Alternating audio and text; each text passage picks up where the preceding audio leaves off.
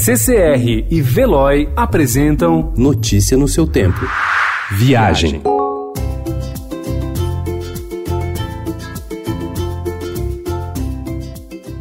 Em um cantinho da cidade de São Bernardo do Campo há um refúgio que parece ter sido resguardado pelo tempo. A Caminhos do Mar, mais conhecida como Estrada Velha de Santos, protege uma densa floresta e toda a sua fauna, parte dela em extinção. Os nove quilômetros da estrada que cortam o Parque Estadual da Serra do Mar já podiam ser percorridos com o acompanhamento de um guia especializado. No entanto, desde o último domingo, o visitante tem mais autonomia e pode fazer o percurso livremente.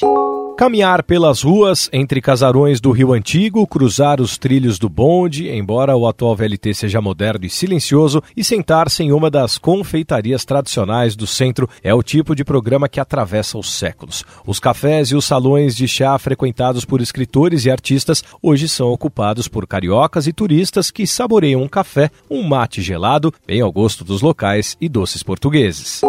A Casa Cavé é a confeitaria mais antiga do Rio de Janeiro, aberta desde 1860. Localizada na rua 7 de setembro, o salão restaurado tem poucas mesas e preserva a essência portuguesa em seus vitrais e no piso. A atração aqui são os pastéis de nata e o sorvete. A poucos metros está a Confeitaria Colombo, fundada em 1894, que impressiona qualquer um que tenta conseguir uma mesa para comer em meio aos seus grandes espelhos. O cardápio tem pratos portugueses portugueses e franceses. Divirta-se.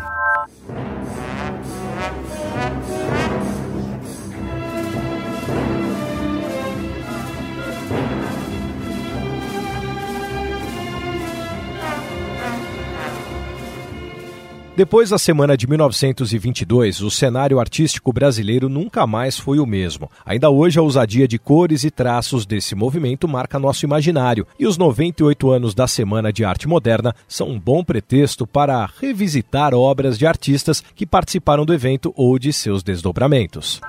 Anita Malfatti, considerada precursora do movimento, já incomodava críticos habituados com o rigor e a formalidade de antigas tendências. Sua obra A Boba, um marco dessa ruptura, está no MAC USP, na Avenida Pedro Álvares Cabral, número 1301, em São Paulo. No mesmo museu, é possível ver a obra Estrada de Ferro Central do Brasil, de Tarsila do Amaral. A artista estava na Europa em 1922, de onde recebia cartas com relatos de Anita. Bastou voltar ao Brasil para se tornar uma grande agitadora do grupo.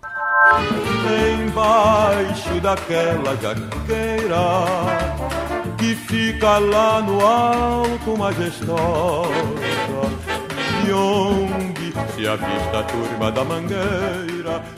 Shows homenageiam dois artistas pela cidade. No projeto Eles Cantam no Rádio, os cantores do Brasil nas décadas de 30, 40 e 50, Ayrton Montarroios interpreta canções do repertório de Orlando Silva, com a orquestra regida por Rodrigo Morte, no Sesc 24 de maio, na próxima terça-feira. É samba que eles querem, eu tenho. É samba que eles querem, lá vai.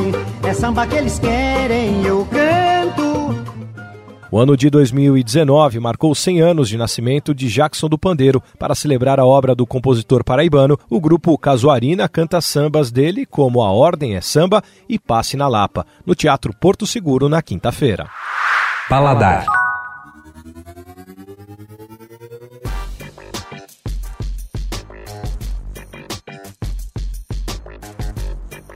Quem frequenta os izakayas da cidade sabe que quando o assunto é sanduíche nesses botecos japoneses, nada supera o katsu sando. O sanduba, ícone da comida de rua no Japão, virou febre por aqui poucos anos atrás. Ele nada mais é que a união do tonkatsu, o filé de porco empanado em farinha japonesa de pão, a panko, com um pão de forma branco cortado ao meio. Sempre besuntado com um molho que varia. Pode ser mostarda, maionese ou até uma combinação de todos eles. No caso da versão do chefe mineiro Pablo Oazen, do recém-inaugurado Benza, a cozinha de boteco do interior foi o ponto de partida. No lugar do lombo de porco, entra a rabada. O molho, em vez do tradicional que acompanha o tonkatsu, escuro e adocicado, foi substituído por uma redução de cebola com cerveja mouse beer. O pão de forma recebe de um lado o molho de cerveja e do outro uma maionese verde de agrião. O picles de machixe não deixa dúvidas da vocação.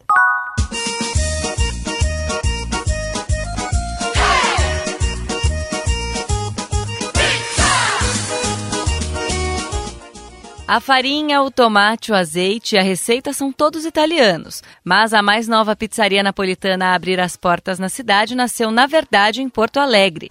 Instalada em um sobrado na rua Cunha Gago, em Pinheiros, a Tchau é a primeira unidade paulistana da marca criada em 2016 e que já conta com seis endereços na capital gaúcha. As pizzas que saem do forno a lenha seguem à risca o ritual das pizzarias de Nápoles. Massas de longa fermentação, abertas com as mãos e levadas ao forno por no máximo 90 segundos. Notícia no seu tempo. Oferecimento CCR e Veloy.